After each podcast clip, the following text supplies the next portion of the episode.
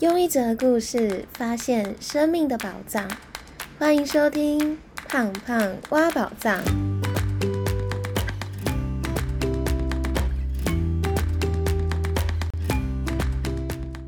Hello，我是胖胖。不晓得大家会不会觉得自己每一次想要做一件事情，却觉得自己还不够好，或是觉得自己还没有准备好而不敢踏出去？我一直以来都是一个行动力蛮强的人，不是因为我很勇敢，或是我拥有很多的能力和机会，而是对我来说，我觉得计划做一件事情，并不是为了达成，而是为了开始。所以我今天想要用自己的故事和大家分享，我在定目标之前的心态，到定定目标的念头，最后达成目标做法的三个步骤。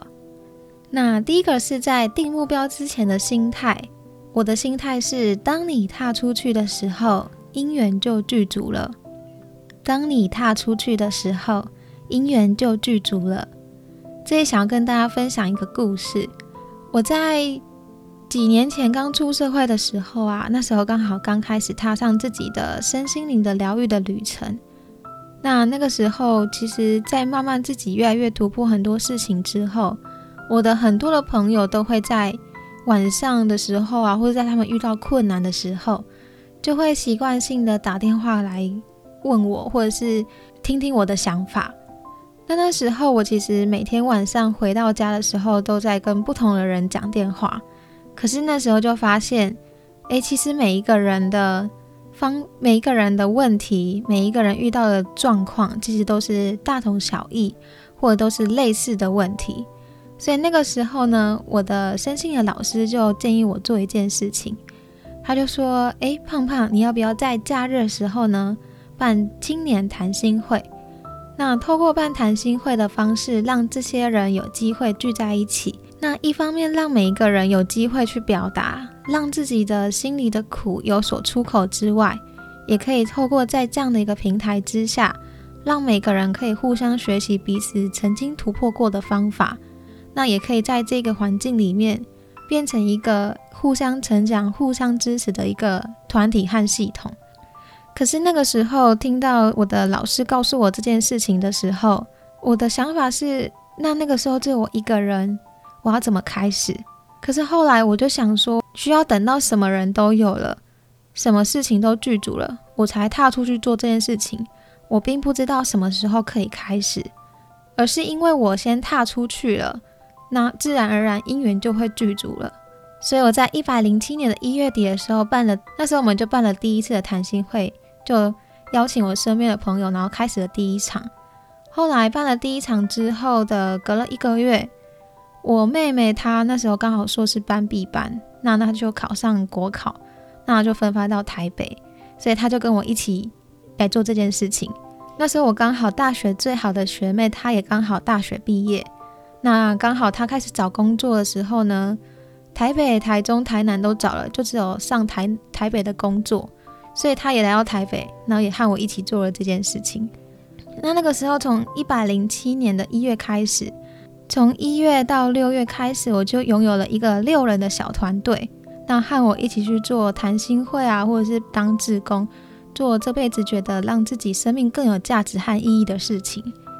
所以那个时候，我也从这个过程当中体会到了一件事情：人生不是等到什么都具足了才能够做什么，而是当我们先当踏出去的那个人，姻缘自然而然就会具足了。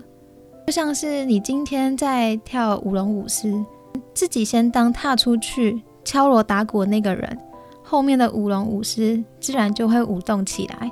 但是我们要先当踏出去的那个人。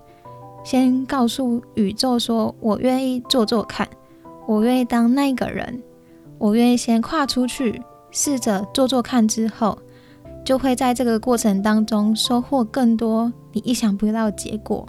所以在定目标之前，我都会告诉自己：我今天想要做一件事情，我不要先去想会有多困难，而是当我愿意做做看的时候，当我愿意面对的时候，当我踏出去的时候。”姻缘就会具足，事情就不难了。那接下来第二个在定计划时候的念头。那定计划时候的念头，我的念头是：计划不是为了达成，而是为了开始。这里想要跟大家分享第二个故事。我在八月底确诊的时候的第一天，因为突然多出了七天的假期，那这个时候呢，我就想说，除了可以好好休息之外，我有在八月底之前还有什么事情还没有完成，想要好好的去完成它的。所以我就帮自己列了一个确诊代办清单。那时候在列目标的时候呢，我就想说，我只有七天的时间，那我可能完成到这么多的事情吗？但那时候我的想法是，计划不是为了达成，而是为了开始。当你先把它列下来的时候，你就会给自己一个目标跟一个方向，让自己朝那个方向去前进。让自己的时间能够专注在这些代办事情的上面，所以那个时候我就帮自己列了大概十五项的代办清单吧。每一项的代办清单其实都不是太容易完成的。后来呢，过了七天之后，我在解隔离的前一个晚上的十一点，我真的把十五项的事情全部完成，让让自己就是一个非常的充满能量。那自己装备了非常多的成果。那第三个方法是达成目标的做法。那我达成目标的做法呢？我会把我刚刚定好的这个目标拆解成小目标去逐步完成。我们刚刚说，在帮自己定目标的时候，先不要想着自己会不会达成，而是先把自己最想要的目标先定下来。但是定了一个目标在那里，我们可能常常会觉得那个目标好难达成，好有压力。这个时候就可以运用原子习惯里面讲到的一个概念，把目标拆解成小步骤跟小目标，去逐步的完成它。假设第一个目标，我定的目标是我希望可以在一个月内减掉三公斤。那其实一个月内要减掉三公斤，其实是有一点压力的。但我就会把它透过拆解成小步骤跟小目标，而这个小目标就会放在每一天的生活里面。就像我可能就会定成是。我每天早上起床第一件事情都要先运动半小时，或是我每天下班之后都要运动半小时。透过每一天的一个小目标的累积，慢慢的、慢慢的，在一个月之后，你就会往减重三公斤越来越靠近。所以在设定目标的时候，我们先不要想着自己会不会达成，因为计划不是为了达成，而是为了让你开始。